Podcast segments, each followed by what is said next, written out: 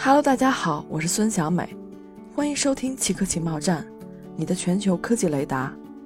首先插播一则通知：原极客情报站已正式更名为奇科情报站，名字改变，情怀不变。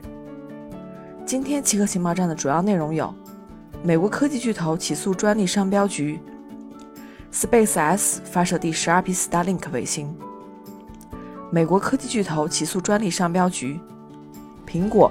Google、思科和 Intel 起诉美国专利商标局，挑战该机构最新制定的一项规定，即美国专利商标局可以在专利权主张正在法庭受审期间，拒绝对其的有效性作出裁定。美国科技巨头称，这一规定损害了创新及其合法权利。美国专利商标局为这一规定辩护，表示法庭审理专利诉讼比其在内部进行平行的审查效率更高。思科总法律顾问指出，地方法院的审理成本高，缺乏专利法律方面的专业知识。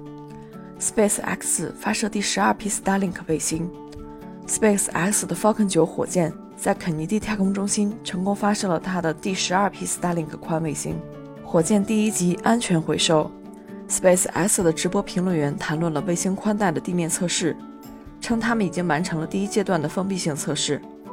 将在今年晚些时候启动公开测试。SpaceX 通过 Starlink 官网收集了对公测感兴趣的人的姓名和地址。